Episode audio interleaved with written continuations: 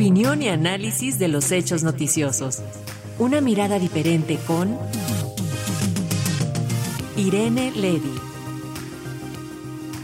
Así es, y como todos los viernes ya preparamos nuestro cafecito para poder escuchar el comentario de la maestra Irene Levy. Hoy va en torno a esta información interesante acerca del caso de Google y los 5 mil millones que debe de pagar al abogado mexicano Ulrich Rechter. ¿Es así? Maestra, ¿cómo estás? Bienvenida, buen día. ¿Cómo estás, querido Paco? Pues buenos días, sí. Fíjate que es interesante este tema del que nos ha dado a conocer pues eh, eh, artículo tras artículo el periodista José Soto Galindo.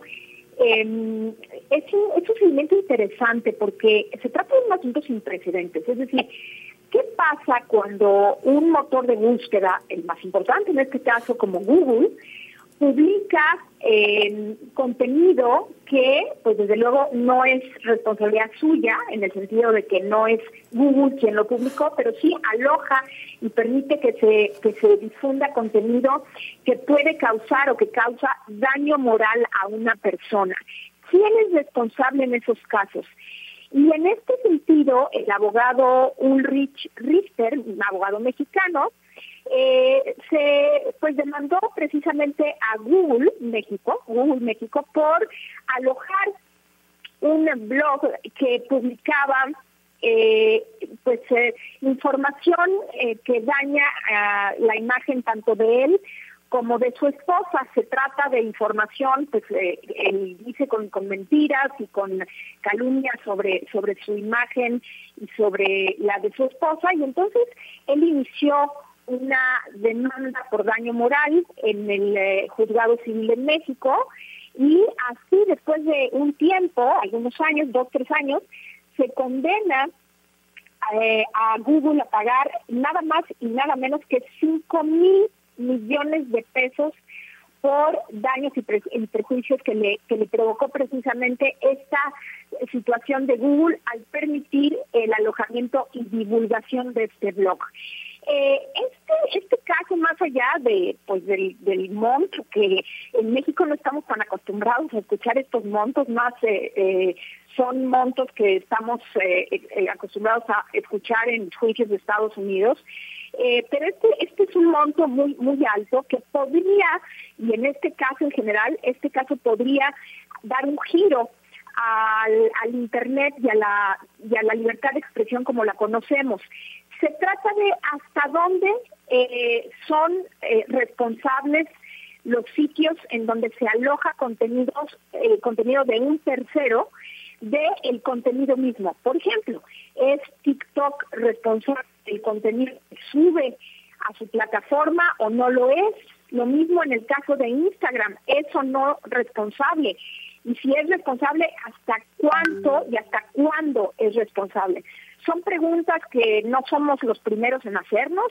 En algunos países estas preguntas se han estado intentando contestar eh, eh, a través de, leyes y de regulaciones. En México no tenemos una regulación respecto a este caso y podemos ver, por un lado, eh, como, como casi en todos los asuntos que tenemos, pues argumentos de un lado y del otro, ¿no?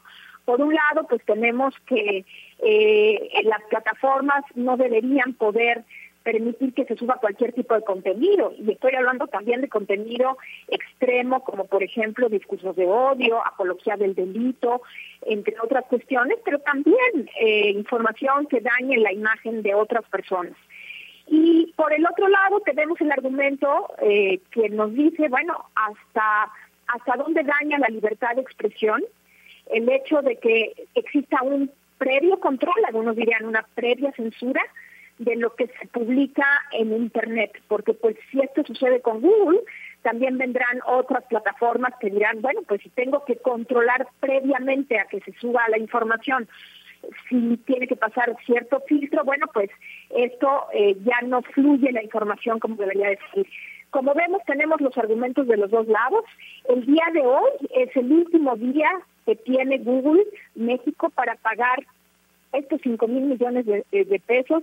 Eh, podría, eh, ya solicitó, podría obtener una suspensión de este de esta sentencia, una suspensión que no significa que, Google estaría ganando, simplemente es una suspensión en tanto la primera sala de la Suprema Corte de Justicia resuelve en, definitiva, eh, pero esta suspensión también le costaría a Google una fianza de alrededor de 200 millones de pesos. Entonces, como vemos, es un caso eh, que aunque se ha escuchado poco, vale la pena leer los, los, el seguimiento que ha hecho este periodista José Soto en El Economista, porque la verdad me parece que la discusión se va a poner buena a nivel eh, Suprema Corte de Justicia, pero también vale la pena revisar los argumentos del, del, um, del expediente que se publica también en estos uh, artículos de la jueza Judith Cova Castillo, eh, y los, otros documentos que, que están a la, a la vista, algunos de ellos. Pues así, eh, querido Paco Auditorio, pues está este tema en la palestra y me parece que es un tema que vale la pena seguir, seguir de cerca porque podría ser el inicio de eh, una serie de regulaciones respecto a los contenidos en Internet, que como dije, pues tienen eh, argumentos en contra y argumentos a favor. Eh, no todo con la bandera de la libertad de expresión se puede defender, pero tampoco se puede censurar. Veremos entonces cuál es el justo medio y hasta dónde llegamos con este caso y si Google hoy anuncia que consiguió la suspensión o si el plano tuvo que pagar estos 5 mil millones de pesos al abogado mexicano. Este sería mi comentario por hoy. Les deseo muy bonito fin de semana, querido Paco. Igual para ti, maestra, gracias. Y sí, es importante darle seguimiento a este caso que parecería particular, pero que va a tañir a toda la sociedad. Un abrazo. Otro para allá. Hasta pronto.